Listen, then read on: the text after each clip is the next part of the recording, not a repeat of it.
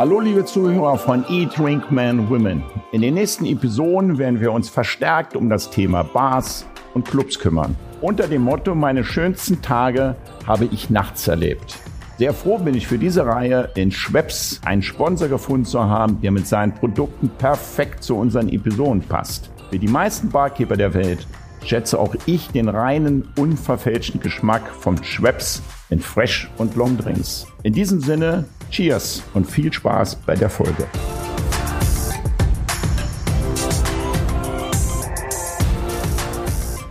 Hallo, liebe Podcast-Freunde von Eat, Drink, Man, Women.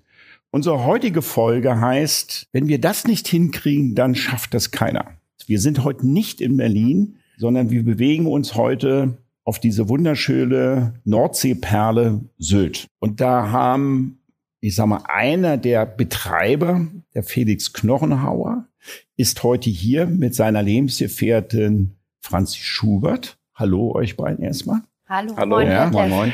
Und die haben so ein irrsinnig ambitioniertes Vorhaben, was die Gastronomie anbelangt, an der sie, das fragen wir gleich mal ab, glaube ich schon auch anderthalb Jahre arbeiten und ambitioniert ne- mitten nächstes Jahres eröffnen wollen. Ich saß vorweg, das ist die Sturmhaube auf Sylt und wer Sylt kennt, der weiß, dass die Sturmhaube einer der schönsten und besten gastronomischen Betriebe überhaupt sind. Allein wie sie in der Natur eingebettet ist, allein wie sie, wie sie da steht in seiner Größe und Pracht. Warum die Sturmhaube in den letzten, ich weiß gar nicht, Jahren oder Jahrzehnten nicht funktioniert hat und warum die Sturmhaube jetzt funktionieren soll in Zukunft, das werden wir heute hoffentlich in diesem Gespräch ergründen. Und deswegen sitzt auch seine Lebensgefährtin Franzi hier. Wie kriegt man dann Privates und Geschäftliches in der Zukunft? Ich denke, da wird viel Stress anstehen unter einem Hut. Fangen wir mal Ladies first. Felix, mit der Franzi an. Franzi, du bist ja so eine Berliner Nachtkatze mal gewesen. Wie kommt man eigentlich darauf, von Berlin nach Sylt zu gehen?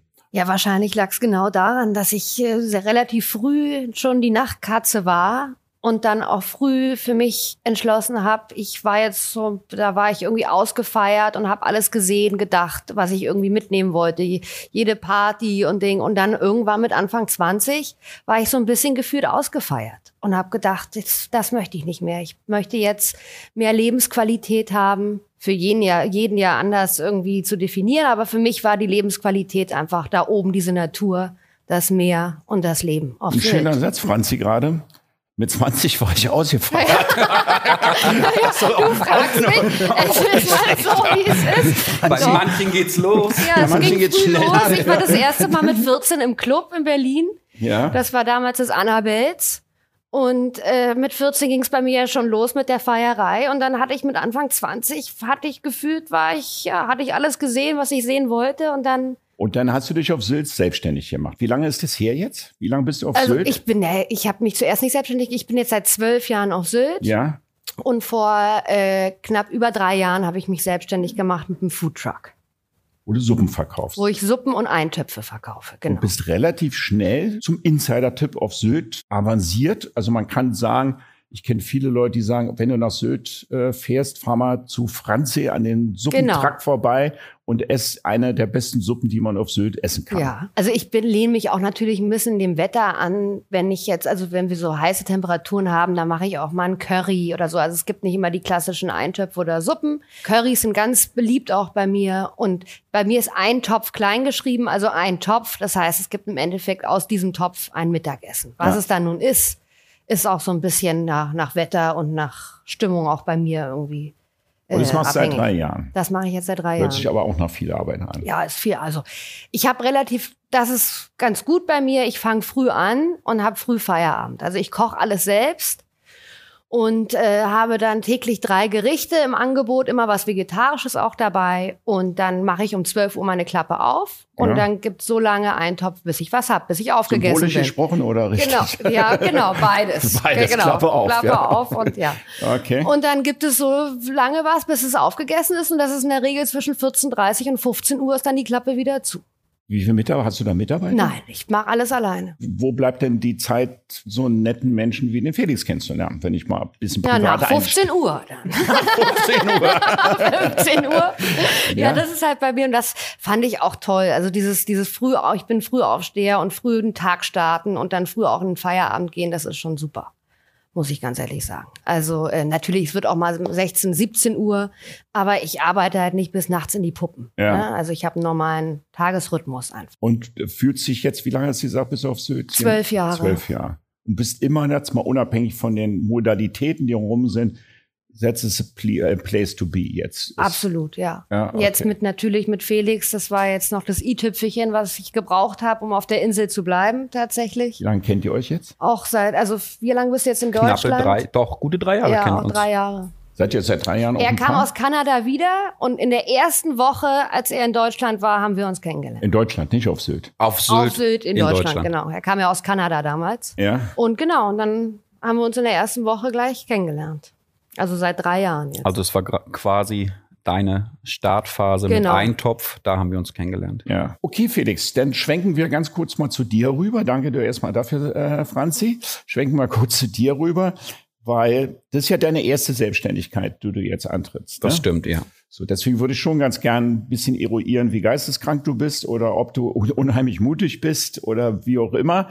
Deswegen vorab ein bisschen was zu deiner Biografie. Du kommst Gerne. klassisch aus der Gastronomie, vermute ich mal. Ja, das stimmt. Also ganze Familie wirklich durch und durch ähm, gastronomisch tätig. Ich hatte das Glück oder das Pech, je nachdem wie man sieht, damals als junges Kind ähm, im Hotel aufzuwachsen. Also bis zu meinem 14. Lebensjahr durch den Beruf meines Vaters, der damals Hoteldirektor war, habe ich wirklich im Hotel gelebt und bin dort groß geworden. Ähm, sprich, es wurde scho- schon ein wenig mit in die Wiege gelegt, sag ich mal, die Gastronomie. Mit der Ah. Muttermilch, wie man so schön Mit der sagt. Muttermilch, wie man so Genau. schön sagt, ja. Und ähm, dann war es irgendwann so weit, dass ich ähm, mit der Schule abgeschlossen hatte und wollte eigentlich auch ganz gerne in die Gastronomie, aber da hat der Papa gesagt, Felix, mach das nicht. Viel zu wenig Geld für die ganzen Stunden, die du da kloppen musst. Hat er recht? Ähm, und deswegen machst du jetzt mal zwei Wochen Praktikum beim Tischler. Habe ich gemacht. Nach zwei Wochen sagte ich dann, darf ich jetzt bitte auch in die Gastronomie gehen? Sagt er, nein, noch gebe ich nicht auf. Jetzt gehst du noch mal zwei Wochen zum Metallbauer. Dann habe ich noch mal zwei Wochen ein Praktikum beim Metallbauer gemacht. Und nach diesen zwei Wochen stand ich dann im Blaumann mit schwarzen Fingern vor meinem Dad und habe gesagt, du Papa, ich habe es jetzt zweimal probiert, ich möchte jetzt bitte auch einen Anzug anziehen, so wie du. Aber alle Finger haben es überlebt. Alle Finger haben es überlegt. Gott sei knapp, Dank, ja, also knapp. das war ja schon mal gut. Ja. es gab knappe Momente, gerade beim Tischler-Dasein, das will Ja. ich ehrlich zugeben. Ähm, aber nein, dann sagt er aber, okay, wenn wir das, wenn du das machen möchtest, dann machst du es richtig. Dann gehst du runter von der Insel und machst nicht so eine Hobbygastronomie, wie das viele hier auf der Insel betreiben. Hm? Dann gehst du ins Grand Hotel und lernst dort. Hm? Und dann habe ich mir ähm, unter anderem oder habe ich mich unter anderem im Louis C. Jakob damals in Hamburg beworben, ähm, im Hotel für Jahreszeiten und auch bei äh, Franco Esposito, ähm, Esposito im damals Elysée. Ja. Das für Jahreszeiten hat mir damals am besten gefallen, weil du da als Mensch wahrgenommen wurdest, äh, mehr als in den anderen. Ähm, und ich entschied mich für das für Jahreszeiten und habe dann letztendlich dort meine Ausbildung als Restaurantfachmann mit der Zusatzqualifikation Barkeeper gemacht. Ja. Ähm, und das war wirklich sehr prägend, weil im für Jahreszeiten bin ich damals wirklich jede einzelne Station durchlaufen. Ich kann mich noch in Sinn Vom F&B bis vom F&B über das Also- F&B-Büro, über Ja. die Wäscherei. Ich werde es nie vergessen, die ersten vier Wochen oder die ersten vier Monate, ich kam dort an, war ich in der Floristik eingeteilt. Ich dachte, wie Floristik? Ich wollte doch Restaurantfachmann werden. Aber im Nachhinein weiß ich sehr zu schätzen, weil ich kann heute noch, wenn ich muss, ähm, einen Brautstrauß wieder zusammenbinden, wenn er denn vom Altar mal auseinanderfällt. Ähm, und habe dadurch, dass ich wirklich durch jede einzelne Abteilung gehen musste, jeden Morgen um fünf, jede Blume musste bewässert werden, jedes welke Blatt musste abgeschnitten werden, habe dadurch das Hotel relativ gut kennengelernt, gleich am Anfang meiner Ausbildung, was mir dann in den nächsten drei Jahren, das war sehr zum Vorteil, sage ich mal, verglichen zu meinen Ausbildungskollegen. Dann kam die Zeit Ausbildung vorbei. Was mache ich jetzt? Und da war gerade das große Thema oder die größte Hotellerieeröffnung in dem Jahrzehnt. Alle haben über das Savoy Hotel in London gesprochen. Hm? Und es war drei Jahre lang geschlossen, wurde für über 250 Millionen Pfund damals renoviert. Und dann bin ich, obwohl ich kein Englisch damals sprach, außer mein Schulenglisch, was wirklich sehr, sehr schlecht war, bin ich dann nach London gekommen. Schon ein Sprung. Auf jeden Fall. Ähm, ich hatte das Glück, muss ich dazu Muss sagen. heute noch tiefer atmen, ne? Wenn du dran das, das, war ein großer Sprung. okay. ähm, ich hatte das Glück, dass der. Ich hatte Hast du mich dir das ausgesucht oder? Ja, ich oder hab mir hat das Papa ausgesucht. gesagt, jetzt geh mal dahin. Äh, Nee, mir war immer schon während der Ausbildung fiel es mir sehr schwer, die Füße stillzuhalten im Sinne von meine anderen Au- Ausbildungskollegen, die schon ein Jahr weiter waren oder zwei, haben erzählt, ich gehe nach Dubai, ich gehe nach Österreich, ich gehe auf die Malediven, die sind alle ins, in die weite Welt und das wollte ich immer. Mein Traum war es immer, dort zu leben und zu arbeiten, wo andere für bezahlen, um dort Urlaub zu machen. hm, okay. Und dann dachte ich, du mit London, das wäre doch ein guter Anfang. Und dann kein Englisch, war in London halt Schwierig. schwierig. Haben sie gesagt, Felix, Rezeption mit Check-in, Check-out, das lassen wir lieber bleiben. Ja. Aber hier beim Concierge haben wir noch eine Pagenrolle frei. Ja. Ich habe gesagt, du, ich würde auch Tellerwäscher machen, ist mir völlig egal. Gehe ich dahin, mach Pagen. Ja. Man muss dazu sagen, Page in London ist kein Kofferträger, du fährst keine Autos, du bist wirklich nur da, wenn jemand sagt, hol mal das vegane Food aus Soho für den Star, den wir gerade in der Suite wohnen haben, ab. Oder wir bräuchten die und die Zeitung, ähm, bitte geh und hol die. Also ich war wirklich auf Standby, bis es dann Gastanfragen gab. Oder Gäste wollten das Ausverkauf, die Musical sehen, mit Jude Law zum Beispiel. Es waren aber keine Tickets mehr verfügbar, außer dass die Theaterkasse morgens um acht am Tag der Aufführung nochmal zehn Tickets erlassen hat. Dann hab aber auch so ein bisschen Concierge-Job hier. ja, genau. Also ich war an den Concierge angelehnt Ja. und dann habe ich mich mitternachts angestellt, damit ich der Erste in der Reihe war damit ich morgens um acht die Tickets für den Gast bekommen habe. Das war meine Schicht.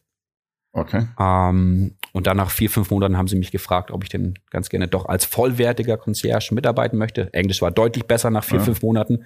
Wenn man dann erstmal Englisch träumt, dann, dann geht's in die richtige Richtung. So sagt man, ja. Und so war das dann relativ klar, dass ich zum Concierge-Team in Fulltime wechsel und nicht mehr mich um die Pagen kümmere. Die Rezeption kam dann auch wieder zurück. Felix, dein Englisch ist besser geworden. Willst du nicht doch vielleicht zu uns kommen? Nee, beim Concierge, da verdiene ich ein bisschen mehr. Das passt schon. Okay, jetzt London, da habe ich verstanden. Und von London bist du dann direkt nach Süd oder bist Nein, du London habe ich dann, ähm, bin ich nach Kanada. Und Kanada war dann wirklich komplett anders. Nach, Was, da, sag kurz, was hast du da gearbeitet? in Kanada musste ich wieder von vorne anfangen. Ich war ja. Hast du da ein anderes Englisch gesprochen? Nee, ja, ja. Englisch habe ich gesprochen, aber Ja. da ich durchgehend im Concierge-Team war des ähm, Savoy Hotels damals, hatte ich nicht mehr Rezeption. Also Concierge bleibt immer Concierge, muss ich dazu sagen. Und ich musste mir überlegen, das war eine Money Trap. Mhm. Irgendwann verdienst du als Concierge so viel Geld, dass du überlegen musst, mache ich das den Rest meines Lebens oder schaue ich wieder zurück, weswegen ich ursprünglich nach London gegangen war, der Karriere wegen. Mhm. Und dann Schlussstrich London, Kanada für die Karriere. Und dann habe ich dort als Rezeptionist angefangen, habe mich Wo warst du in Kanada? Ich war im Banff National Stadt? Park. Stadt? Banff. Ah, heißt Banff heißt. Banff. Ah, okay. Das ist ähm, ein ganz kleines Dorf mit 10.000 Einwohnern. Mitten im Berg ist auf knapp 1800 Meter gelegen, glaube ich. Und dort gab es ein Hotel, das Fairmont Banff Springs Hotel. Also es war immer noch dieselbe Kette, zu der auch das für Jahreszeiten in Hamburg das Savoy aus London gehörten. Ich bin mit dieser Kette gewachsen. Und was hast du da gemacht jetzt? genau? Ähm, Rezeptionist, Rezeption, am Anfang an der ja. Rezeption. Dann habe ich weiterhin im, im, im, in der Rooms Division war ich Supervisor, Assistant Front Office Manager.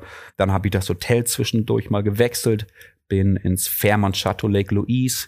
Ähm, da, dort wird Super G gefangen, also gefahren. Dort ist wirklich Wintersport, als natürlich auch die ganzen Sommeraktivitäten, also bist in die Gastro, aber Gastronomie, mehr, aber richtig in die Gastro oder mehr in die Hotellerie? Was, in die Hotellerie, ganz Ja. klar Weil Hotellerie. Gastro, also ein Restaurant betreiben und Essen rausbringen und zumal ist ja noch mal ein anderer Schnack wie Hotellerie. Ne? Komplett anderer Schnack aber auf die jeden hast, Fall. kam dann irgendwann dazu oder Ähm, nein, ich habe mich wirklich in meiner Zeit im Ausland auf die Rooms Division beschränkt. Sprich, ich war immer Zimmer Check-in, Check-out. Das Okay. war wirklich das, was ich ähm, dort drüben gemacht habe. Ich hatte dann zum Schluss, war ich Fairmont Goldflow Manager im Chateau Lake Louise. Sprich, das waren zwei exklusive Etagen, die für die Gäste vorgesehen waren, die mehr, wie kann man das nennen, ähm, das, das Dazugehörigkeitsgefühl haben wollten. Sprich, wir hatten private Concierge auf der Lounge, die sind rumgelaufen, haben sich mit an den Tisch gesetzt, wenn du deine Tage planen wolltest, deine Ausflüge planen wolltest. Du hattest da privates Frühstück, du hattest deinen Omelette-Chef. Also das war dann wieder eine bessere Kombination aus Gastronomie und Hotellerie. ah, okay. Und da habe ich dann wirklich wieder Gefallen dran gefunden, äh, mehr in die Gastronomie zu gehen. Okay. Ich, Ähm. ich weiß noch, Franzi hat mir mal erzählt, die war einer ihrer schönsten Auslandsaufenthalte, kann ich mich nicht sind, war auch Kanada. Ne? Absolut, habt ihr, ja. Habt ihr so einen schönen Anknüpfungspunkt Ja, gehabt, wahrscheinlich das war's auch in der wirklich, ersten Woche. genau. ne? Das- Also, weil ja, ich denke mir, ah, das wir war mir treffen sich super sympathisch. Und dann Ja, genau. hat man gleich über Ja, Kanada aber das war für mich auch wirklich auf Sylt. Ähm, ja, das war schwierig, da so einen Partner irgendwie zu finden. Also von den Syltern her, weil wenn so Sylter, Sag die jetzt nichts Verkehrtes. die Insel, ja, die Ja, Insel nie verlassen, Insel, ja, die Insel nie sagen. verlassen haben. Das merkt man schon. Also ich finde schon, also wenn ich dünnes jetzt Eis, dünnes Kinder, Eis, ja, dünnes Eis. Nein, das ist aber nun mal leider wirklich so. Es ist ja so. Also wenn ich äh, Kinder kriege, da würde ich auch schauen und auf Sylt weiterhin lebe, da ist das also absolut wichtig, dass die Kinder auch dann irgendwann mal von der Insel kommen und mal was anderes sehen. Okay. Und als ich dann Felix kennengelernt hat und er ist Sylter, okay, aha, ja, gut. Aber ich war die letzten zwölf Jahre in Kanada. Das fand ich dann super. Okay, also, Expertise, ich komme, wir müssen, ich muss ein bisschen Gas geben, weil wir haben Ja, auf die noch einiges zu tun. wir haben Ja. eine, einiges vor Ja. uns. So interessant wie die Geschichte ist, aber biografisch hast du dann schon eine kleine Expertise in der Gastronomie dann gewonnen. Und von Kanada bist du jetzt nach Sylt zurück. Auf Ganz Sylt genau. leben auch deine Familie, vermute ich mal. Jetzt Papa, Mama. Papa, Mama und die Schwester ist inzwischen auch wieder da. ah, die Schwester ist Ähm, auch wieder die da. Schwester Du ist bist jetzt da. äh, wie alt, Felix? Ich bin jetzt 32. 32. So, jetzt bist du noch nie selbstständig gewesen. Und jetzt kommen wir gleich zu der Biografie der Sturmhaube, die ja auch nicht so einfach ist. Also, ich habe vor kurzem meinen Führerschein, Bootsführerschein gemacht und habe mit einem ganz kleinen Boot angefangen, weil ich gedacht habe, Mensch, bevor ich so in die Box reinfahre, dann muss ich erst ein paar Mal üben. Du hast jetzt die Ambition, gleich erstmal den großen Dampfer zu fahren, bevor wir da reinkommen. Also, sag einfach ja. Einfach mal, weil, die Stromhaube, weil die Stromhaube ist ein Dampfer. Das ist kein Segelschiff, das, Ah, das ist, ist kein ein- Rettungsboot, das ist kein Schnellboot. Das ist eine richtige, richtige fette Aufgabe, die man da vor sich hat. Ohne zu dissen jetzt, Felix Franzi, du kennst es ja auch, weil du bist ja jetzt auch die Zeit lang auf Sylt. Warum hat es denn bei den anderen, weil ich weiß es, da war äh, Markus Semmler hat die Sturmhaube betrieben, dann war Joe Lackner, glaube ich, auf der Sturmhaube. Ich kenne jetzt nicht die ganze Biografie der Sturmhaube. Gibt es dann Punkte, warum die erstmal nicht funktioniert hat aus eurer Sicht, ohne jetzt die, dies, den einzelnen Inhabern zuzuordnen? Hast du eine Idee, Franzi? Also ich kann nur von meiner persönlichen Erfahrung, ich muss ganz ehrlich sagen, ich hatte jetzt nicht den Bezug so zur Sturmhaube, als ich auf, also seitdem ich auf Sylt bin. Das war, erstmal lag es daran, als ich, ich war einmal da und saß dann da auf dieser riesigen Terrasse und saß und saß und ich wurde überhaupt nicht wahrgenommen. Also du, das war nicht, weil so viel los war, sondern weil es unglaublich schwierig war, glaube ich, Überblick über diese Terrasse zu bekommen und mitzukriegen, ob sich da jetzt überhaupt jemand hinsetzt oder nicht.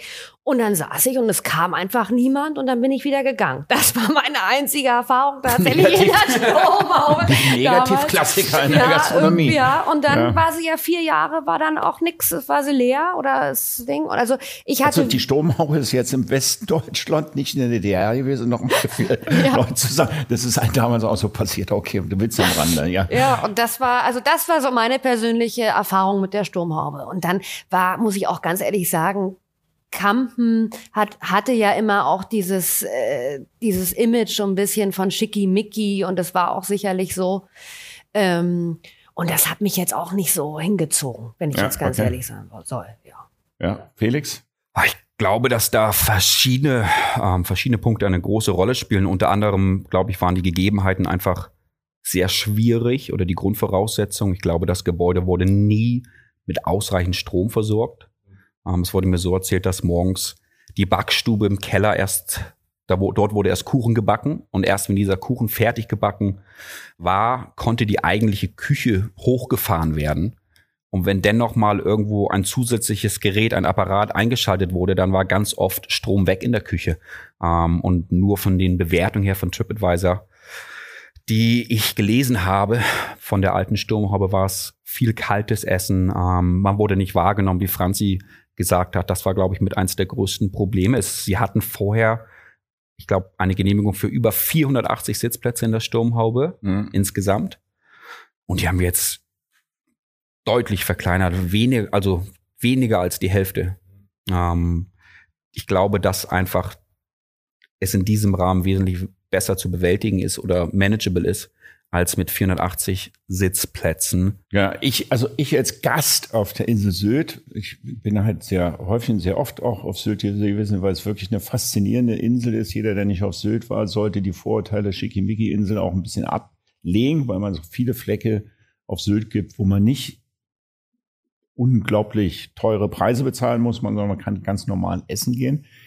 Ähm, aber eins ist mir schon aufgefallen, weil ich da so ein bisschen Gastroblick drauf habe. Und das ist einer der Punkte, warum ich glaube, jetzt wird es klappen in Zukunft oder nicht klappen in der Zukunft.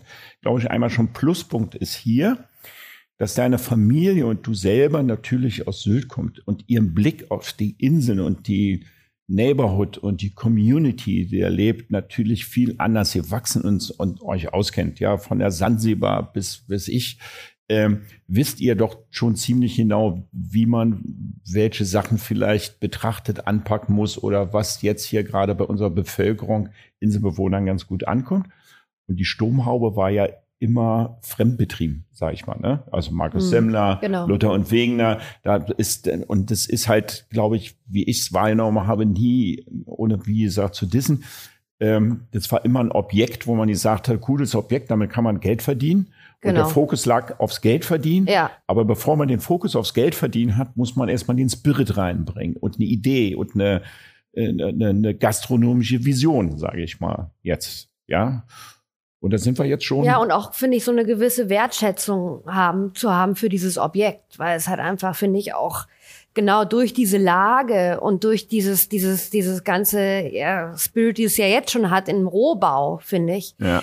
ähm, ja, da einfach eine gewisse Wertschätzung reinbringt. Das sieht ja aus, wenn man darauf fährt, wie das Wahrzeichen von Kampen eigentlich oder von Sylt. Ja, so, und so kannst du auf die Idee, vor. Felix, jetzt ähm, die Sturmhaube zu sagen, das greifen wir jetzt an oder wer hat die Idee? Ich muss ganz, die Initialzündung. Ganz ehrlich muss ich sagen, ich habe probiert, eine andere Lokalität auf der Insel ähm, nach meiner Rückkehr oder schon vor meiner Rückkehr ja. für mich selber ähm, in die Wege zu leiten, dass ich das hätte stemmen können. Das hat sich leider nicht so herausgestellt oder nicht rauskristallisiert, wie es sich.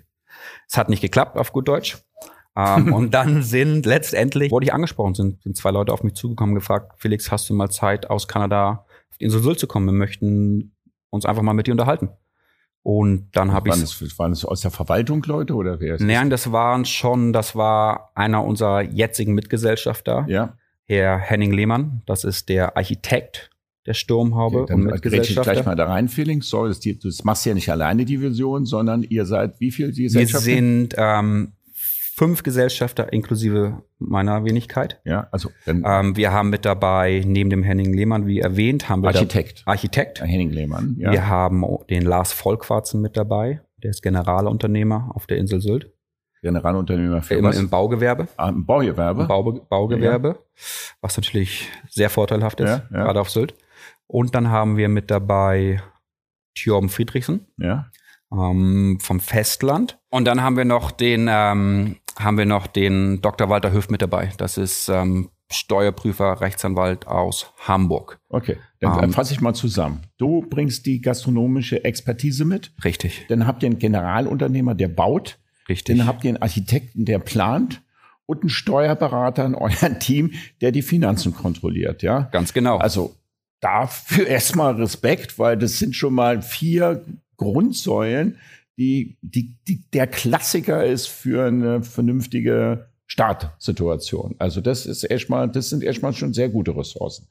Auf jeden Fall. Also anders hätte ich es glaub, hätte ich es mir persönlich glaube ich auch nicht vorstellen können. Wie gesagt, am Anfang in den ersten Gesprächen war ich selber etwas skeptisch, wenn man erst hört fünf Gesellschafter ist das das Richtige. Aber ähm, aufgrund der verschiedenen Expertisen, die wir alle an einen Tisch bringen, ist es wirklich eine Win-Win-Situation. Wenn der eine einmal nicht weiter weiß, lebt man sich an den anderen. Also es ist Hand in Hand. Ja. Und man hat einfach diesen, diesen Rückhalt, sag ich mal, in alle Richtungen, wie du schon richtig sagtest. Das ist das, was man eigentlich braucht, ja. um so ein Objekt anzuschieben. Egal was für ein Objekt, ja. diese Säulen brauchst du, wenn du denn in dem Objekt auch bauen musst. Also ja, also von der Expertise der, der Berufe hört sich das mal gut an. Natürlich Grundvoraussetzung nach Felix Franzi, das ist ja auch klar, dass die, die sich denn betreiben, auch relativ eine gute emotionale Bindung zueinander haben, dass sie sich verstehen, dass die, dass die, dass die, dass die eine ähnliche Vision haben. Also ich sag mal, wenn er eine denkt, er würde da eine riesen Pizzeria draus haben und der andere denkt, er wird lieber ein Zwei-Sterne-Restaurant daraus haben. Deswegen ist wahrscheinlich auch im Vorfeld wichtig. Ich vermute, das habt ihr dann auch gemacht. Kommen wir jetzt gleich. Wie soll denn äh, praktisch die Sturmhaube, der, die Sturmhaube der Zukunft aussehen? Auf welchem Level soll sie arbeiten? Auf welche Gäste, Klientel soll sie ansprechen? Ähm, das muss natürlich, und das wird Herr Tanam vermutlich mal vorher erklärt haben, den sogenannten Zukunftsspirit der Sturmhaube sozusagen, damit man sich dann auch versteht und ähm, dementsprechend auch die, ähm, die Zuständigkeiten, wer für was zuständig ist, klar und ziemlich genau definiert mit einem Austausch, den man haben kann. Ne? Doch, auf jeden Fall. Das war mir auch sehr wichtig, dass das im Vor Vorherein kristallklar geklärt ist, weil ich glaube, wenn man dann zu zweit oder zu dritt vor Ort sein würde und der eine sagt A, der andere sagt B, der andere sagt C, das würde nicht die richtige Message an die Mitarbeiter, auch nicht die Gäste schicken. Deswegen war es mir sehr wichtig, ich bin der Gastronom vor Ort, mhm. mal davon ab, dass die anderen Herren auch sagen, Felix, deswegen bist du hier.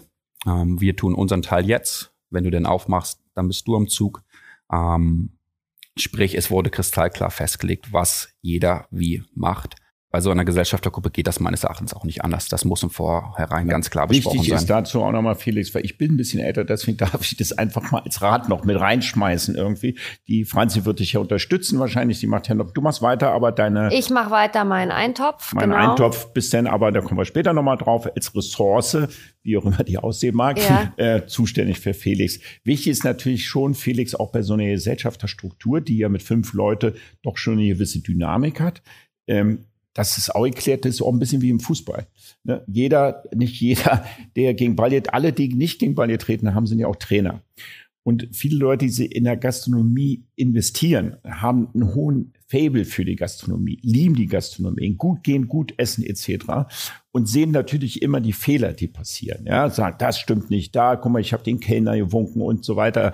Ähm, das ist auch klar. Und es werden auch bei euch, das ist zwangsläufig, weil man aus Fehler lernt man, eigentlich auch Fehler passieren.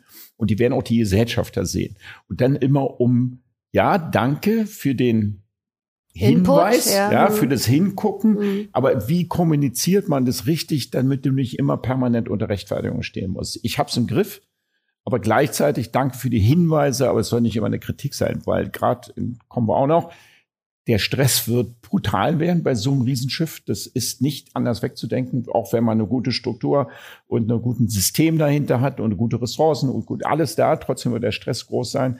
Ähm, da ist wichtig, dass man dann auch wirklich eine lange Zeit so aus Management, ich sag mal die Gesellschafter als Management bet, äh, betreffen, dass die auch dementsprechend vertrauen, zumindest sage ich, den lassen wir jetzt mal zwei Jahre lang in Ruhe. Also in Ruhe von. Aber ich, also so, ja? genau, das ist absolut richtig. Und das war natürlich auch, als, als Felix mir erzählt hatte, mit fünf Gesellschaftern und um Gottes Willen und so viele Leute und jeder gibt seinen Senf dazu. Aber das merkt man auch, finde ich, jetzt schon in dieser ganzen, sie vertrauen dir wahnsinnig, finde ich. Also du, du hast Wir wirklich vertrauen freie, uns ihr vertraut gegenseitig, gegenseitig ja. und aber auch jetzt, also ob es jetzt, wir gehen ja jetzt auch Richtung Koch und so. Und da hast du ja freie Hand. Also da kannst du ja eigentlich. Ja, das äh, war Grundvoraussetzung, dass ich bei der Personalplanung 100 Prozent das, muss das sagen habe. Das geht gar nicht. Also ja, ja, das, das, wäre gar nicht anders ja, gegangen. Also das ist schon, da ist ein Vertrauen. Die Vertrauensbasis ist wirklich sehr gut, weil ich denke auch, dass jeder einfach sieht, was der andere kann, was der zum Tisch bringt. Das ist nicht, ah, okay, wir haben hier einen, der kann vielleicht bauen oder wir haben hier einen, der kennt sich vielleicht mit Steuern aus. Das sind gestandene Persönlichkeiten. Männer, Persönlichkeiten in ihren, in ihren ähm, Tätigkeitsfeld und ähm, nur so funktioniert's durch diese Expertise der jeweiligen okay. Gesellschafter. Dann kommen wir jetzt mal, ich bin jetzt der sechste Gesellschafter und Felix, herzlichen Glückwunsch, ich investiere noch zwei Millionen. Ja, jetzt erklär mir doch mal das Konzept der Stromhaube. Nein, das ist ja, da habt ihr, habt ihr ähm, na, weil das wahrscheinlich jetzt die Emotionen ein bisschen anspricht, weil du jetzt darüber sprechen kannst, was die Vision denn des nächsten halben Jahres. Warte, bevor der Atmo okay, okay. ausspricht. Fang einfach mal von den geschätzten Investitionen an und was denn wirklich da passieren soll. Also wir haben ich muss dazu sagen, das Gebäude ist ein Pachtobjekt der Gemeinde Kampen. Ja. Sprich, es ist kein Eigentum. Ja. Es steht in den Zeitungen, wir investieren fünf Millionen Euro in dieses Pachtobjekt und haben uns dafür ja. einen sehr, sehr langfristigen Pachtvertrag ähm, ausgehandelt mit der Gemeinde, weil anders würde sich das Ganze nicht lohnen. Sprich, knappe 25 Jahre oder 25 Jahre. Was haben wir vor? Ähm, das Konzept, so wie wir es darstellen, hat es so noch nicht gegeben. Wir haben im Dachgeschoss sechs Hotelzimmer vorgesehen, Ja. Wo wir vier Doppelzimmer haben, eine Junior Suite, eine One-Bedroom-Suite. Lange überlegt, ob wir acht Zimmer reinmachen, dafür etwas kleiner, haben uns gedacht, wir möchten die Gäste sollen sich wohlfühlen, wir möchten eine, eine lange Aufenthaltsdauer der Gäste ähm, äh, oder den Gästen eine lange Aufenthaltsdauer, Aufenthaltsdauer ermöglichen. Und unsere Zimmer haben halt alle Mehrblick. Sie sind zwischen 40 und 85 Quadratmeter groß, also sehr großzügig gestaltet. Das war uns wichtig. Das eine oder andere Zimmer hat auch einen Balkon, so dass man wirklich schön in die Heide hinein frühstücken kann, wenn man denn möchte. Ähm, wir haben die Gastronomie, wie vorhin schon erwähnt, deutlich verkleinert auf knappe 200 Sitzplätze im Innen- als auch Außenbereich kombiniert. Was heißt Innen als Außenbereich? Also drinnen wir haben 100, knapp- draußen 100 oder nee, wie? knappe 80, 85 innen Ja, und 120 auf der Terrasse Okay. in etwa. ja. Ähm, wir haben eine Bar mit 10 bis 15 Sitzplätzen im Innenbereich. Ist das eine Ausschankbar oder eine Cocktailbar? äh, ist eine Cocktail- als auch Ausschankbar. Okay. Beides. Wir haben so eine Ja. kleine Kombination gemacht aus Platzgründen. Dann haben wir einen Strandkiosk. Wir haben knappe 1600 Strandkörbe unten am Strand stehen in Kampen. 1600? Was 1600. wird das für ein Kiosk? Ähm, das wird ein Kiosk, wo wir Strandbedürfnisse Also was wird da können. ausgegeben? Ja, was heißt also? Ach du, wir haben da, wir haben da vom hausgebrauten Bier, wo ich auch gleich zu komme, über die ganzen Softgetränke, Weine, ähm, Speisen, Strand, Strandessen. Also wirklich. Aber da kannst du mit so einem Strand, also ich kenne das ja auch von, von anderen großen Stränden, da kannst du einen Mörderumsatz machen bei 1600 Strandkörben. Das kann ja richtig. ja, bullern, also ne? das wird schon, äh, da wird Ja. Druck sein, sag Ja. ich mal, Viel auf dem. Kiosk. Viel Kaffee. Kaffee, ja. Viel Kaffee wollen wir natürlich äh, ähm, schauen, dass wir da, wir möchten einfach was anbieten. Es wird zurzeit nichts angeboten. Ja, Es ist der einzigste Parkplatz auf der ganzen Insel, wo man keine Parkgebühren am Strand zahlt. Wir haben 500 Parkplätze vor der Tür. kommst hier, kommst da. Aber es wird nichts angeboten ganzjährig. Unser Kiosk soll, sprich, soll nicht nur im Sommer die drei, vier Monate, wo wirklich am Strand der Trubel ist, geöffnet sein, sondern ganzjährig. Auch für die, die im Winter sagen, ich fahre nochmal am Strand, um einen schönen langen Strandspaziergang zu Da machen. ist ja eine Menge los im Winter. Auf jeden so, Fall. Wenn die Sonne scheint, Absolut. ist ja Ja, Wahnsinn. ja, Es total. läuft, das ist ja Spaziergänger ohne weißer Ende. Sandstrand vor der Tür, also es ist Das wirklich super. einer der Dann meist Espresso frequentiertesten. Im warm angezogenen Espressi trinken ist doch top. Ja. Ganz genau. Oder ein Ja. Glühwein, Ein genau. Glühwein, was auch Glühwein, immer, genau, einfach ja. zum Winter. Das ist einfach ein Angebot. Ja. Das, weil wenig Sylter gehen dorthin, sag ich mal. Ähm, es sind mehr die Besucher wirklich. Wir möchten einfach was schaffen, wo man sagen kann, ey, ich habe dort immer eine Anlaufstelle. Ich weiß, egal ob tiefsten November oder tiefsten Januar, Ja, der Kiosk hat, solange es hell ist, hat der geöffnet für mich. ja. Und neben dem Kiosk haben wir noch einen kleinen Multifunktionsraum. Können wir kleine Ta Tagungen, Taufen, Hochzeiten, Familienfeiern Feiern generell anbieten. Ähm, zwischen knapp, ich würde es behaupten, ja, zwischen 20 und 35 Plätze kriegen wir da unter, je nach Bestuhlungswunsch, je nach Veranstaltungswunsch. Und dann eins meiner Lieblingsthemen, die wir ja gerade ja, anschieben, sag ich mal, ist die Brauerei im Keller. Ähm, wir haben vor kurzem eine Brauerei übernehmen dürfen und haben das Anlageequipment. Verstehe- Wo habt ihr jetzt eine Brauerei übernehmen dürfen? Verstehe ich jetzt nicht so. Ja, richtig. wir haben, ähm, wir haben auf dem Festland eine Brauerei gefunden, die zum Verkauf stand, sag ich. Hm? Und mit den Herren haben wir uns das ein oder andere Mal getroffen. Ähm, Also die ganzen Kessel und die die, die, die, die Gärbottiche, die, Gärbottiche. die Sudwerke, ähm, das Sudhaus, die Lagertanks, ähm, das ganze Equipment. Also wirklich von A soll dann bis praktisch ab, komplett abgebaut werden? Ja, wir machen so ein Plug-out, Plug-in. Ja. Sprich, wir haben jetzt gerade noch das erste Mal auf dem Festland gebraut. Ja. Ähm, Montag, Dienstag letzte Woche haben wir gebraut und jetzt wird die Anlage zwischengelagert. Und sobald wir im Rohbau etwas weiter vorangeschritten sind in der Störbe, holen wir das Anlageequipment dann rüber auf die Insel, schließen es bei uns im Keller an und werden dann vor Ort Bier brauen.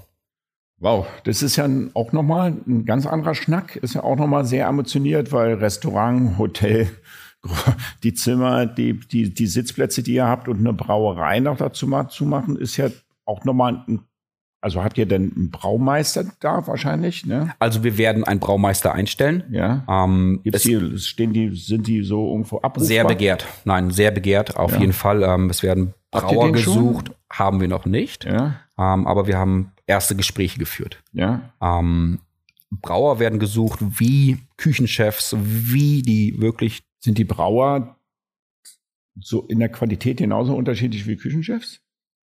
Doch. Also, also es ist eine, du, ist eine also, eigene ja. Ausbildung, es ist eine dreijährige Ausbildung, du machst zum Brauer. Ja. Ähm, Aber wie, wie, wie, wie, wie findest du denn den richtigen Brauer denn raus? Also woher weißt du, also nochmal übersetzt für mich, ich ja. will es verstehen. Ja. ja, deswegen frage ich nach. Da sagt man, ja, jetzt machen wir eine eigene Brauerei. Da kommt ein Label, da kommt eine Branding-Agentur, die denkt sich einen Namen aus. Habt ihr schon einen Namen fürs Bier? Sturmbräu. Sturmbräu, bitte sehr. Klingt schon mal ganz lecker. ja.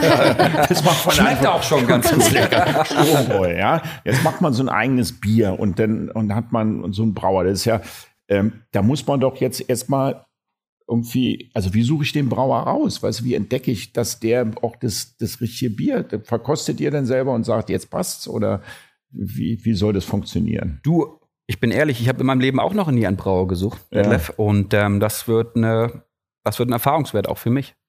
Ähm, ich habe die Expertise im Background, dass ich weiß, wenn die ersten Gespräche geführt werden, auf dieses und dieses Detail sollte man achten, aber prinzipiell ein Interview ist ein Interview bei mir. Ob der sich ja. jetzt für als Küchenchef, als Brauer bewirbt, ähm, das Menschliche muss passen. Und ich denke schon, dass man im, durch den Interviewprozess wirklich einiges den Leuten aus der Nase kitzeln kann, um sie als Mensch kennenzulernen. Ich meine, man guckt sich den Lebenslauf vorher an, aber die Leute dann im Gespräch als Mensch selber kennenzulernen, ich glaube, das ist der entscheidende Punkt und dass man da sieht, dass da die Chemie richtig ist und dass man sich natürlich dann auch ein paar Referenzen eingeholt hat, ob das Bier denn schmeckt, was der Herr auch braut oder am besten mal den okay, Herrn vor Ort in der Brauerei besucht. Und dann macht ihr die Brauerei wahrscheinlich so, dass man mit reingucken kann und dann sehen kann, wie das gebraut wird, also so ein bisschen wie eine offene Küche, so eine genau, offene so, so, wir haben so ein kleines Gimmick eingebaut, sag ich mal. Ähm, wir haben innerhalb des Restaurants, wenn du durch den Haupteingang kommst, einen kleinen Glasboden. Ja ähm, wo man ja, dann genau. wirklich, ja, während man auf seinen Platz zuläuft, ja. läuft man über die Brauerei und kann unten drunter sehen, wie das Bier gebraut wird, beziehungsweise cool. abgefüllt wird, einfach ähm, damit das. Also ich finde es gut, ja. Also grundsätzlich finde ich es ja gut, weil ja auch das Wasser, Grundwasser Sylt hat ja ganz gutes Wasser, glaube ich. Sehr sogar. weiches Wasser. Sehr weiches Wasser. Das von der Idee finde ich das super, so ein eigenes Bräu. Das gibt ja dem, dem der Sturmhaube noch eine so eine Identität.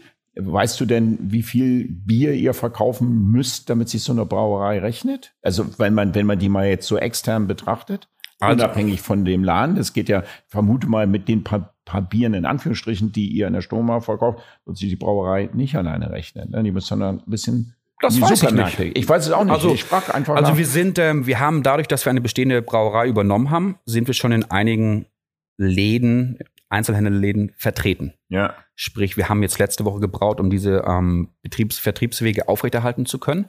Und es wurden auch schon Gespräche geführt mit einigen ähm, ja, ähm, Supermarktbetreibern, Inhabern auf der Insel, die unser Bier zusätzlich in ihr Sortiment mit aufnehmen. Mhm. Ähm, ganz klar, der Flaschenverkauf in den Supermärkten ist einfach, um den Namen an die Menschen zu bringen. Aber letztendlich glaube ich schon, dass vor Ort bei uns im Lokal sehr viel Bier genossen wird.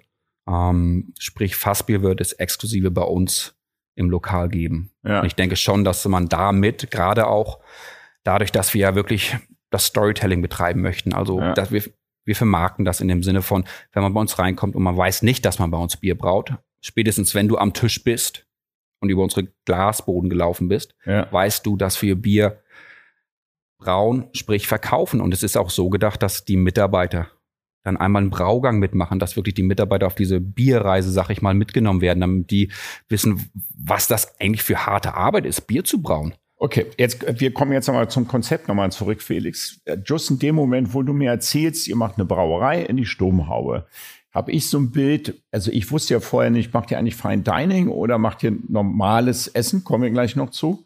Und man sagt, da ist eine Brauerei. Dann ist ja das Fine Dining so erstmal ein bisschen weg vom Tisch für mich, weil ihr werdet jetzt nicht eine Weinkarte haben mit äh, 150 äh, Sorten Wein, die ihr anbietet, sondern es wird dann schon das Bier gepusht werden. Ne? Natürlich, aber wir stellen uns auch so hingegen auf. Also Bier, das liegt mir persönlich sehr und auch uns als Gesellschaftergruppe. Das war einfach ein Thema, wo wir insgesamt Interesse dran hatten. Aber dennoch, dadurch, dass wir einfach so eine exponierte Lage haben, dass es so, ich sag mal, wir sitzen so auf dem Präsentierteller. Wir haben, wir gucken auf das Weltkulturerbe Wattenmeer. Wir sehen die Fähre von, aus Dänemark kommen, List an- und ablegen. Wir gucken auf das Quermarkenfeuer, einen 200 Jahre alten Leuchtturm und sind halt umgeben von dieser unberührten Natur. Sprich, wir werden uns auch so aufstellen, dass auch die Gäste oder das Klientel, die nicht unbedingt Bier genießen, dass die dennoch zu uns kommen können und ein Glas Wein, Prosecco, Champagner genießen können, auf jeden Fall. Ja, ich kann, kann ich mir das denn so vorstellen? Also, wenn ich Sylt, wie ich Sylt wahrgenommen habe, dann gibt es ja so schon viele Lehen aufgrund des doch relativ wohlhabenden Klientels der Gäste, die da sind, die schon Fine Dining auf Sylt machen. Gibt es auch Sterne-Restaurant von King bis hin zum, keine Ahnung, will die jetzt nicht alle aufzählen. Das wird aber nicht so euer Part sein, sondern euer Part soll, ihr kommt ja dann auch von Sylt, so ein bisschen die Ursprünglichkeit von Sylt, die Natur, den Blick aufs Watt, das coole Sylter Bier, das soll mehr so eine Sexiness sein als genau. ein, ein, ein Fine Dining. Hast, wie nimmst du das wahr, Franzi? Ja, genauso wie du sagst. Aha, also okay. genauso dieses, also natürlich eine Qualität, das ist, das ist eh klar, das ist Voraussetzung aber kein äh, schickimicki äh, Blattgold auf dem Teller oder was weiß ich. So dieses ja, ich frage so, ich, ich, ich bohre so ein bisschen nach. Ja, umso mehr man nachbohrt, umso klarer wird man für sich selber. Ich habe öfter nicht Gastronomie gemacht habe und Leute mich immer genervt haben, haben und gebohrt ja, ja, so haben und so mal, umso klarer ist mir ist man sich manchmal selber hier vorne und ihr habt ja und das ist ja echt ein Dampfer, ne? Und ich komischerweise, wenn ich euch beide hier so sitzen sehe und und wenn ich mit euch auch im Vorgespräch gesprochen habe, habe ich den, also ich habe den schon bemalt gesehen, die Dampfer. Ja, aber ich wollte euch jetzt nicht erklären, wie ich den gesehen habe, sondern ich wollte ganz gern von euch wissen, wie ihr das rüberkam. Und bis dato kam das immer, ja, dass das so ein, ein dass die Menschen, die auf Sylt leben und da arbeiten, dass die das Gefühl haben, das ist wieder was von uns und nicht was zugereistes, aber gleichzeitig was Cooles ist, also raff, cool, und wo sich junge Leute ähnlich entspannt trinken können wie die Anzugsträger. Genau. Ja, und auch und die Sylter. Bei uns ist ja auch immer so, das, ja. ist halt auf dieser Insel so ein bisschen das, die Problematik, glaube ich, auch, auch mit dem Objekt, dass, glaube ich, viele Sylter einfach so eine gewisse Hemmschwelle hatten, die Sturmhaube zu betreten. Weil halt Schickimicki und das war halt ein Touristenspot immer. Ja, ja. Und ähm, das wäre, glaube ich, auch so ein bisschen unser Wunsch, dass die Sylter das so ein bisschen ablegen und äh, auch im Winter. Und weißt du, da, wir leben ja im Endeffekt das ganze Jahr. Die Sylter müssen im Winter kommen, damit da was los ist, weil im, im, sonst kommt kein, kein Mensch. Und das wäre schon schön. Also wenn wir mehr Sylte auch ziehen und ähm, ja. Also idealerweise haben wir eine Auslastung von 70 Prozent Sylter-Gästen und 30 Prozent Besuchern. Dass das okay. langfristig unrealistisch, also dass das für den Moment oder für die nächsten paar Jahre sehr unrealistisch ist, das wissen wir selber, aber das wäre die Traumvorstellung, dass man in diese Richtung geht. Ist. Ja. Dass es wirklich gemischt ist. Das, was ich ja im Endeffekt auch bei Eintopf war, das immer mein, mein Ziel, als ich Eintopf gegründet habe. Da habe ich von Anfang an gesagt, so ich mache jetzt mal, gut, das wollen, machen wir jetzt in der Sturmhaube natürlich nicht, aber so äh, war es ja dann bei mir, dass ich gesagt habe von Anfang an, ich möchte nichts für die Touristen, sondern ich möchte was für die Söder. Anbieten, die 30 Minuten Mittagspause haben, nicht wissen, wo sie hin.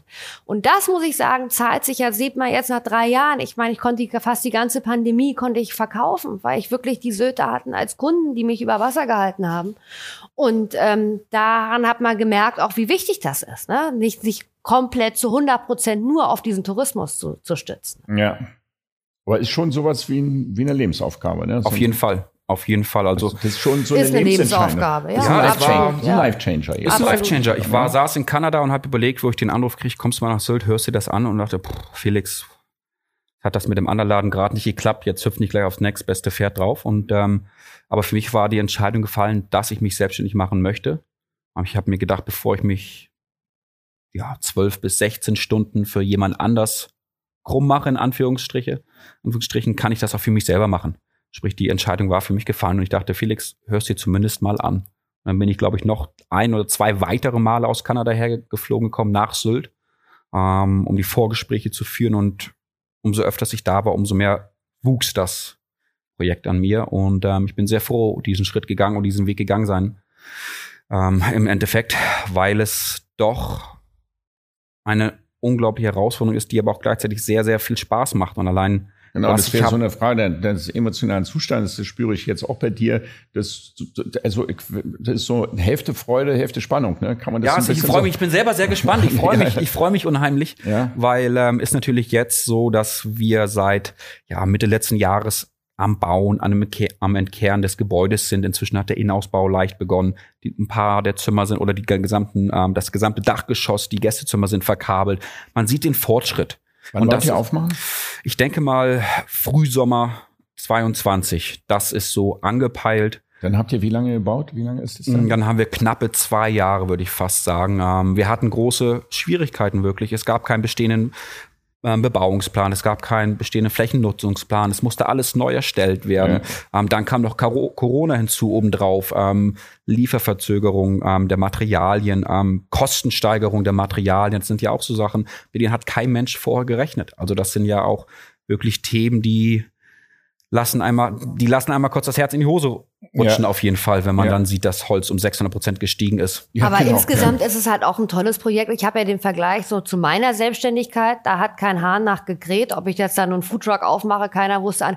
Das mir, da merke ich ja schon den Unterschied. Also Ja, da ja, kommen die klar. Leute zu ihm und sagen, ihr macht ja, die. Sturmhaube, wir wollen da heiraten, egal wann, aber bitte lasst uns da heiraten. Ja, das auch. ist schon, oder auch andere Firmen, die auf ihn zugehen, wo ich betteln musste, dass da mal jemand ans Telefon geht. Okay. hat, die Erfahrung hat er nicht. Was auf der einen Seite toll ist natürlich, auf der anderen Seite natürlich den Druck für Felix nur noch vergrößert. Ja, Ne? ich Wenn weiß, man ich- so ich- auf, dem, ja. auf dem Tacho ist, das macht sich schon Ich habe mal nervös in meinem Leben drei Restaurants auf einmal aufgemacht und ähm, einer am Flughafen, zwei am Rosenthaler Platz. Und als die ausgebaut und fertig waren, äh, da habe ich gesagt, gut, jetzt fertig. Dann wollte ich eigentlich nicht Schluss machen, aber ich habe gedacht, jetzt kann ich in Urlaub gehen und habe dann erst kapiert, dass jetzt die Arbeit erst richtig Jetzt geht's losgeht. los. Also das, da kommen wir gleich zu Ressourcen. Also welche Ressourcen bringst du mit, dam- dam- damit Ja. es dann auch, äh, dass du dich da. Ich sag mal, ich habe ja jetzt, wir sind ja jetzt wirklich, ich habe seit dem, seit dem Januar diesen Jahres bin ich Vollzeit für die Sturmhaube tätig. Ja, Ähm, und das ist natürlich auch Luxus, dieses Jahr Vorlauf zu haben. ja. Um sich wirklich 100 Prozent diesem Objekt zu widmen, müsste ich das noch nebenbei machen, neben, neben einem regulären Job. Das wäre ja, nicht am. Anfang nicht, also wäre jetzt inzwischen nicht mehr möglich. Ich hätte es vielleicht noch ein paar Wochen machen können, aber jetzt inzwischen ist, nicht, ist es nicht mehr umsetzbar. Also es sind Ja. wirklich 110 Prozent gehen in die Sturmhaube tagtäglich. Ähm, ich muss dazu sagen, ich freue mich, wenn es offen ist, was ich eben noch ansprechen wollte, weil ich bin ja auch kein Bauarbeiter oder kein, also ich natürlich bin ich Bauherr, aber ich bin täglich auf der Baustelle. Ich habe mein Büro hinter der Baustelle. Ich habe so einen kleinen Büro-Baucontainer dahinstellen Ja. lassen, damit ich vor Ort sein kann. Ähm, aber ich freue mich, wenn wir aufwachen, weil ich, dann kann ich wieder Gastgeber sein. Ja. Bauarbeiter zu kontrollieren und Baubesprechungen zu halten, das macht was Spaß und ich lerne viel, aber das bin nicht ich.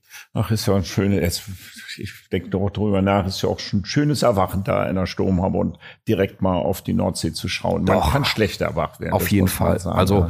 wir sind halt umgeben von unberührter Natur und auch Ja. mit den Gästezimmern. Wir möchten die, wir möchten den Blick nach draußen lenken. Wir Ja. möchten die Natur den Protagonisten sein lassen.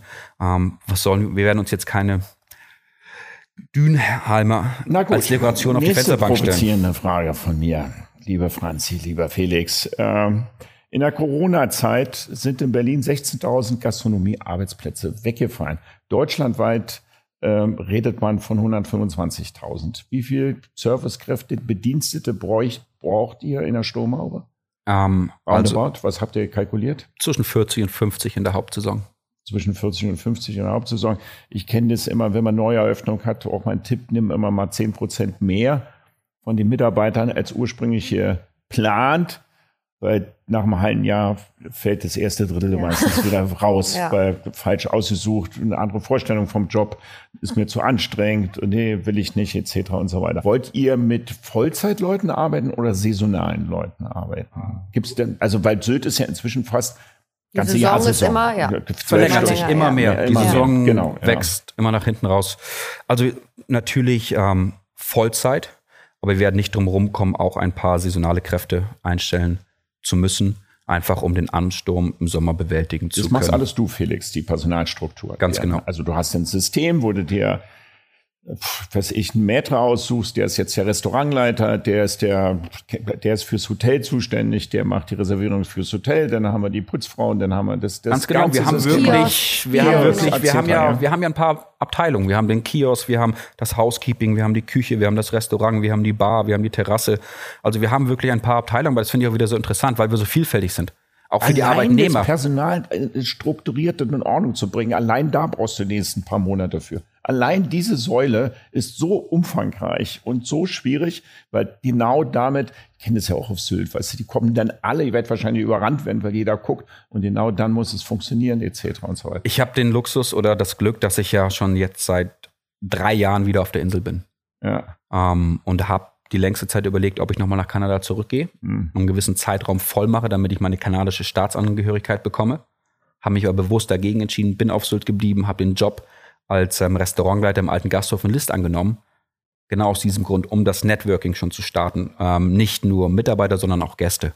Okay, Gäste brauchen mir im Nachhinein, glaube ich, weniger Sorgen zu machen, aber die Mitarbeiter, ähm, das Haben hat die schon. auch gesagt, abwarten. genau.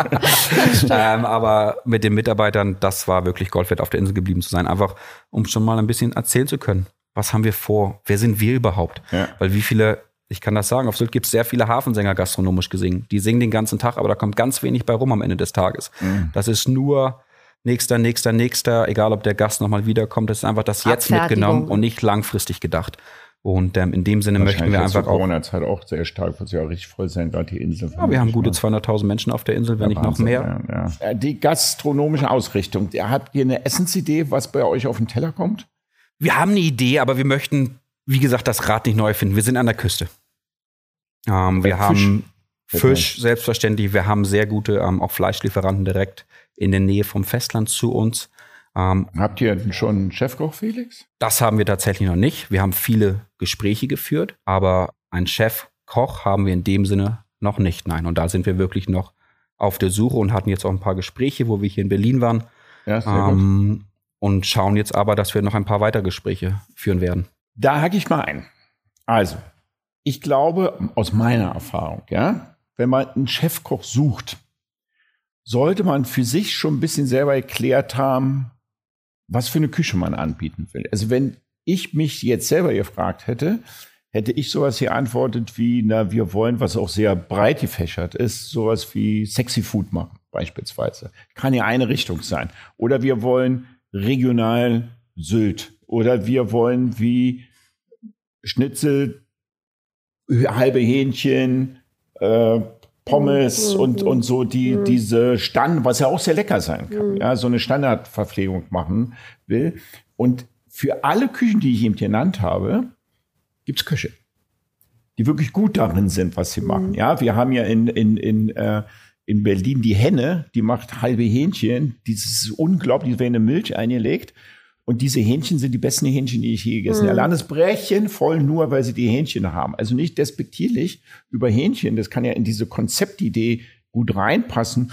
Oder sagt man, wir machen, auf Fehmarn habe ich das mal kennengelernt, die haben nur hausgebackenen Streuselkuchen gehabt. Das Einzige, was sie hatten, war Streuselkuchen und Kirschkuchen. Aber den in einer Perfektion gemacht, wo die Leute sagten, mehr brauchen wir nicht. Genau. Zwei Kuchen, Ja. Schlagsahne, Kaffee, Richtig. Feierabend. Ne? Oder man macht diese Tortenarie Mhm. und sagt irgendwie, äh, wir wollen 30 Torten anbieten. Mhm. Wenn man 30 Torten anbietet, ist man nicht mehr dieses sexy Food-Laden, sondern ist man dann halt, Hm. wir sind die Sturmhaube und bieten. Verstehst du, probierst zu, zu verstehen, Felix, Ja. was Ja, ich so ein ja, bisschen ja. meine? Weiß, wo- und ja. wenn ich, ich, ich würde es ja gerne machen in meinem Podcast auch, sagen, ich rufe jetzt alle Köche und die mir zuhören und ähm, die eine bestimmte Ausbildung haben, gerne auf, äh, sich bei euch zu melden. Das werden wir übrigens machen. Wir werden eure, eure Adressen und E-Mail-Adressen oder Telefonnummer, was du gerne magst oder du magst, Franzi, und bei uns in den Show Notes verlinken. Ach, super. Dass denn, weil es jemand Interesse Ein hat, weil ja, ich würde euch da gerne genau, irgendwie super. unterstützen, ähm, das machen. Aber dafür muss man Genau. Also, einen aber, Rahmen setzen. Ja.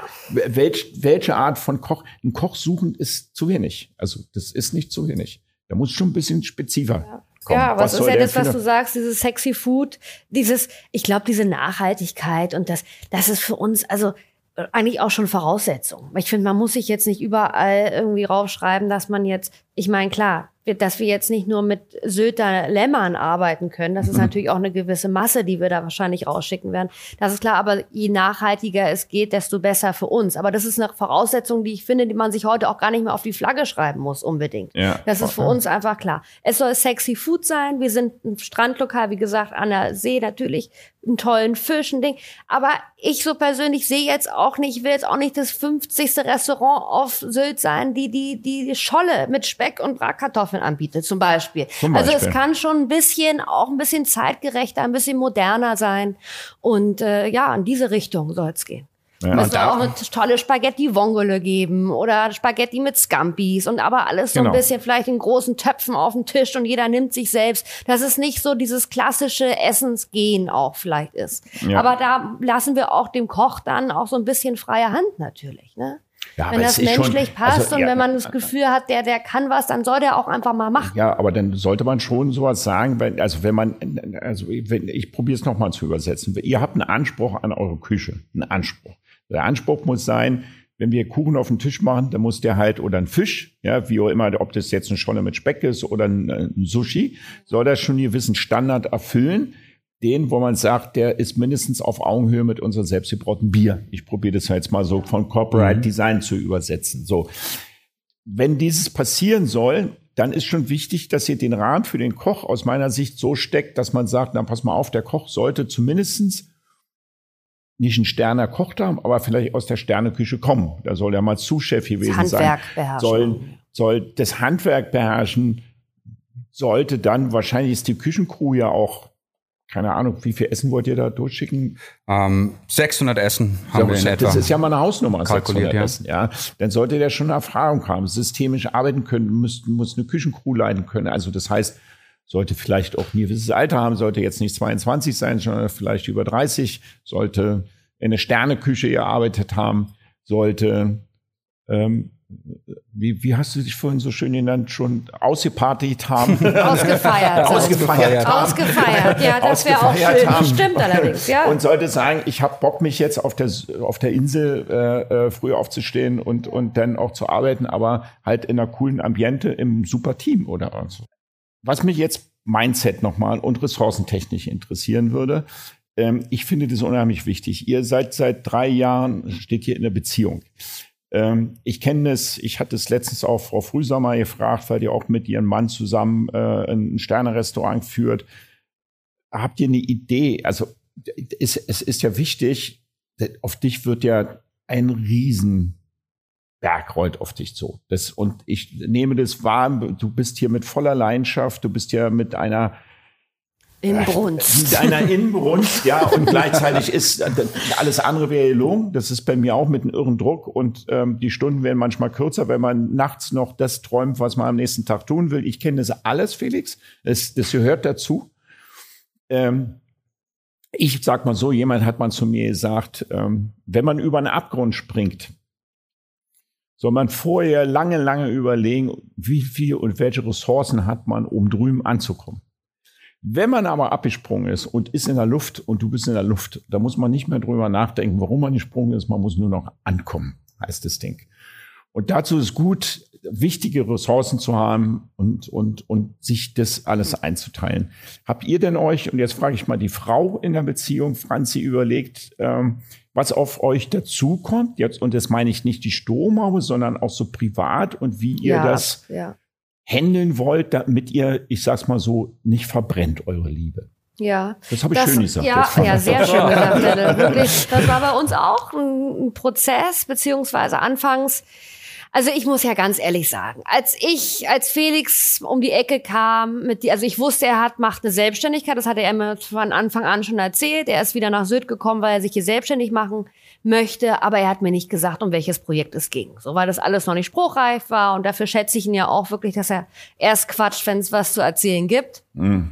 Und ja, und dann war es irgendwann soweit und er sagt, ja, das ist die Sturmhaube, das werde ich jetzt machen und so. Und äh, das war ja genau gegen mein, meine Vorstellung, weil ich hatte Eintopf gerade gegründet, weil kein Personal, ich mache ja, meine One-Woman-Show, bin nicht abhängig genau. von irgendjemand, Freiheitsding. Freiheit und da kam er mit diesem Projekt und dann dachte ich, okay, alles klar. So und dann ging es aber los und ich habe gemerkt, okay, das ist richtig spannend. Also da wirklich, da sind Themen, die mich auch total interessieren und diese Entwicklung, was für Leute auf ihn zugekommen sind schon von Anfang an. Und dann habe ich natürlich gedacht, na ja, so der Kiosk, das ist ja eigentlich mein Ding. So, das könnte ich mir schon gut vorstellen. So und dann hatten wir das auch so ein bisschen auch im Kopf, so dass ich dann diesen Kiosk-Part übernehme. Und je näher wir kamen, konkreter das alles wurde und so, desto mehr habe ich irgendwie Grummeln im Bauch gehabt und habe gedacht, nee, das, das möchte ich nicht. Ich möchte doch eigentlich meine Beziehung als Beziehung bewahren und, und jeder hat so seinen Job und ich habe einen Job oder mache das wahnsinnig gerne und bin total glücklich damit. Und irgendwie konnte ich mir nicht vorstellen, dass ich jetzt das eine aufgebe, also meine selbstständige Ja, ja. Selbstständigkeit aufgebe, um jetzt damit einzusteigen. Und das war dann so ein, so, ein, so ein Prozess auch, so ein Umdenken. Und jetzt ist für mich ganz klar, dass ich meine Selbstständigkeit bewahre, meinen, meinen Job weiterhin mache. Und einfach, und das merke ich ja jetzt schon, ich unterstütze ihn ja auch, wenn ich nicht angestellt bin oder denke, aber ich unterstütze ihn ja in jeglicher Hinsicht und das passiert zu Hause. Also ob es emotional ist, ich fange ihn auf, ich motiviere ihn manchmal, ich koche was Schönes. Das ist ja das, was ich natürlich am liebsten und gerne mache. Also Wäre mal schön, wenn es was anderes ja, als eine so Suppe mein- gibt. Ja, genau. es gibt doch mal was anderes. Nee, aber kann auch ich- anders. und ich glaube, das ist auch das, was sich so ein bisschen immer mehr jetzt bei uns rausstellt. Ich glaube, das Zuhause wird immer wichtiger auch. Und das, das sehe ich jetzt auch für mich mittlerweile so ein bisschen auch dann als meine Aufgabe, mein Part, dass ich es einfach schaffe, dir ein ruhiges und äh, ein gemütliches Hause zu Hause irgendwie äh, zu schaffen, dass du einen Rückzugsort hast. Ich merke und das immer mehr jetzt auch gerade, wenn, wenn ich nach Hause komme und war im Büro oder auf der Baustelle den ganzen Tag und es lief mal nicht so, wie es hätte laufen sollen. Und dann fängt Franzi zu erzählen von ihrem Tag. Und ich Ja. merke auch, wie mich das runterholt. Einfach Ja. Gedanken einmal Ja. an die Seite, meine Gedanken und dann Ja. geht's halt um was anderes. Und wenn man, wenn Franzi jetzt den Kiosk geführt übernommen hätte in der Sturmhaube, ähm, ich glaube, dann wäre es nur noch die Sturmhaube gewesen. Ein Auf Thema. der Arbeit als Ja. auch zu Hause. Genau. Und ich Das glaube, so schafft man sich einfach noch, weil Franzi erlebt vieles am Tag auch ähm, bei Eintopf. Aber du hast vollkommen recht, Ed, und das sind jetzt auch so, man muss sich im Vornherein schon überlegen und jetzt spielen wir zum Beispiel, überlegen wir, okay, wie schaffen wir es denn dann, wenn der Rubel rollt und so, auch mal kurzfristig auch einen Ruhepol oder beziehungsweise mal runterzukommen. Und jetzt spielen wir zum Beispiel mit solchen Gedanken, dass wir überlegen, wir werden uns vielleicht mal ein Wohnmobil anschaffen, dass man auch mal sagen kann, man fährt spontan mal zwei Tage nach Dänemark raus, wenn man mal wirklich auch von der Insel mal runter muss und so. Aber das sind jetzt Überlegungen, die wir jetzt auch schon, schon treffen und auch treffen müssen, damit es dann, wenn es soweit ist, wir nicht anfangen und oder überlegen, wenn es zu spät ist. Genau. sich die Zeit zu Das nehmen ist so einfach. das Ding, ne? Das mein ist, Rat, das wäre jetzt auch, auch nochmal mein Ratschlag an euch.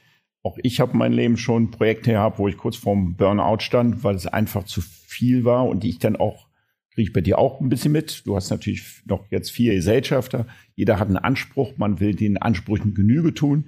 Ähm, man setzt sich ja nicht nur selbst innerlichen Druck, sondern kriegt ja äußerlichen Druck und das erhöht ja den Dampf in der Kessel. Das Projekt ist ein unheimlich großes und engagiertes Projekt. Also da muss man sagen, äh, Chapeau Clark, tiefsten Respekt vor mir, denn ich finde es gut, ja, man muss sich großen Aufgaben stellen.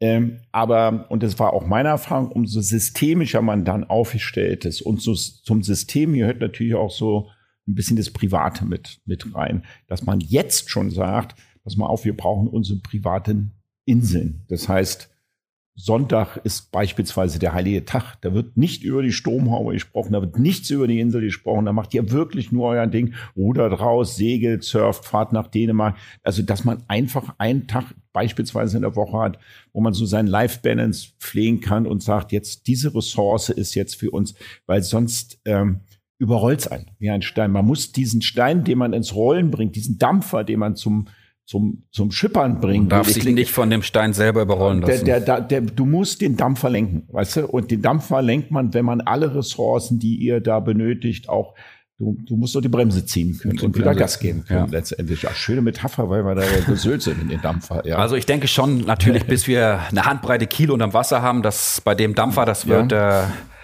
das wird eine ruppige Fahrt, das erste Jährchen oder Ja. auch die ersten zwei, drei Jahre. Ähm, aber dann prinzipiell ähm, bin ich fest davon überzeugt, dass man sich diesen Freiraum von Anfang an schaffen muss. Anders geht es nicht, weil ansonsten kann man auch nicht das geben, was man geben könnte, wenn man 365 Tage im Jahr durcharbeitet. Nochmal, am ersten, in, in der ersten Station schon beim Ausbau, du brauchst mindestens zwei, drei Jahre, bis der Dampf aus dem Kessel, also bis es drunter kommt. Und bis dahin, dass man dann Freiraum hat, ist okay. Dass man dann auch viele äh, Kompromisse machen muss mit, hast du nicht gesehen, ist ja auch gut. Aber auch in der Zeit schon sich immer Ruhepole. Jetzt so in der Eröffnungsphase, auch in der Planungsphase, auf jeden Fall. kann, etc. und so weiter. Auch dieses Personal zu besorgen und ist ja wirklich irre viel Stress, was man da hat.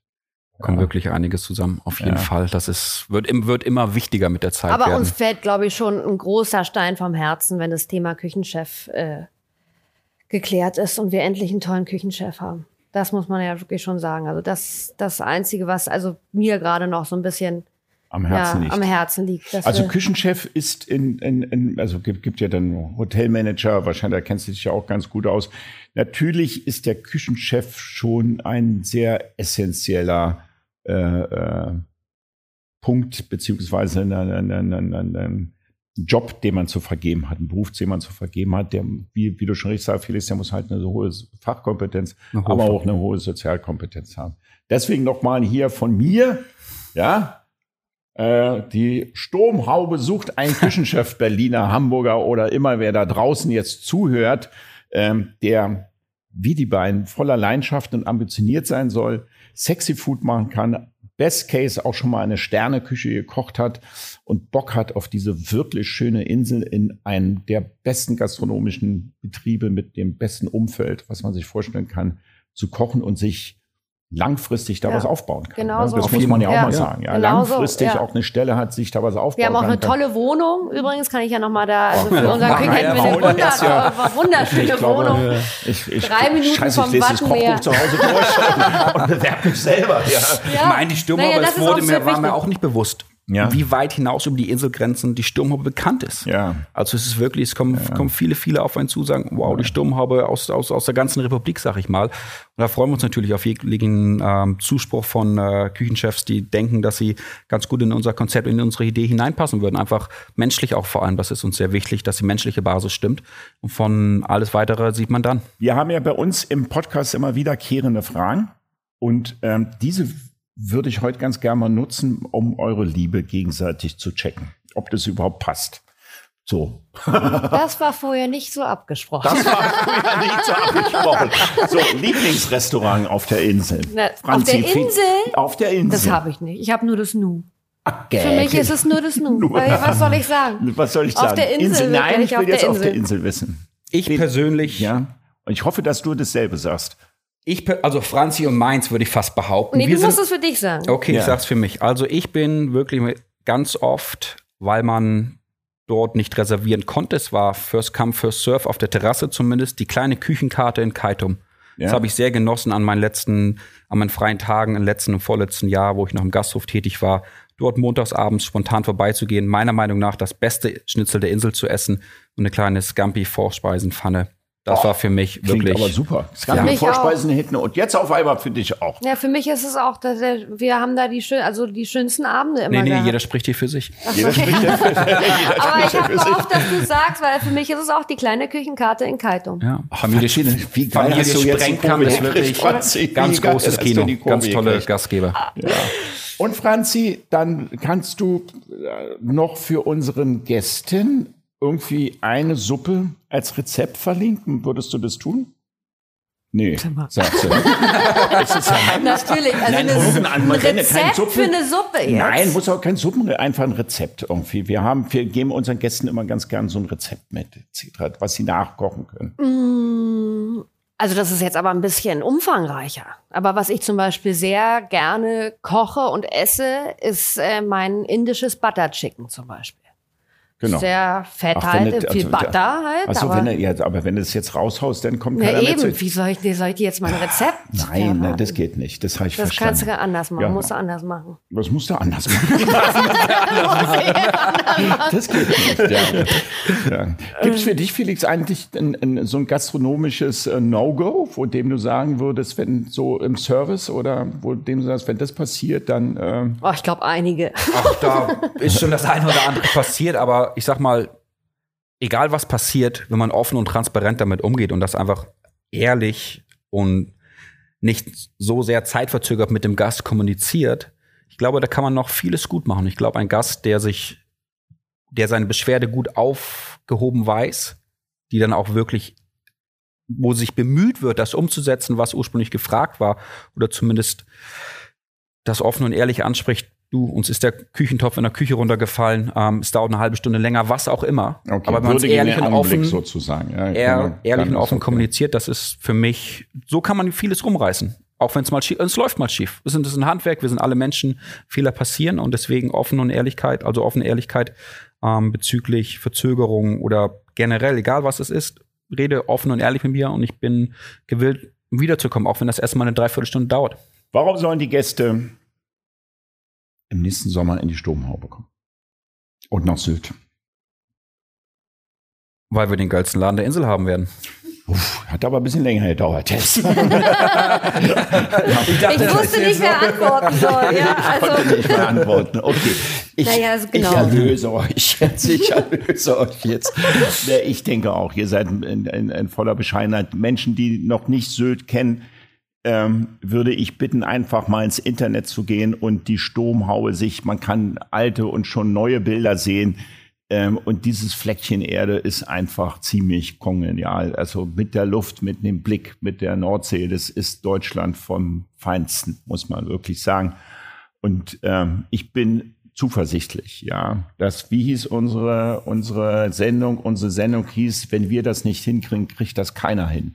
Und dementsprechend wünsche ich euch in, aus tiefstem Herzen das beste Glück. Und ich glaube, ihr braucht kein Glück, weil ihr geile Ressourcen habt, weil ihr die richtige Attitüde habt. Ich hoffe, dass ihr die richtigen Mitarbeiter findet. Das ist nicht immer, nicht immer einfach. Ja, da wird man auch manchmal jemand dabei haben, der nicht so ins Team passt, dies schnell zu erkennen, dies schnell auszusortieren und dass ihr dann einfach eine, also eine wunderschöne Zeit habt, dass bei dieser ganzen Arbeit, bei diesem ganzen Druck, bei diesem ganzen Engagement, was ihr da macht, noch viel Freude und, und, und der Spaß am, am Leben nicht verloren geht, ja.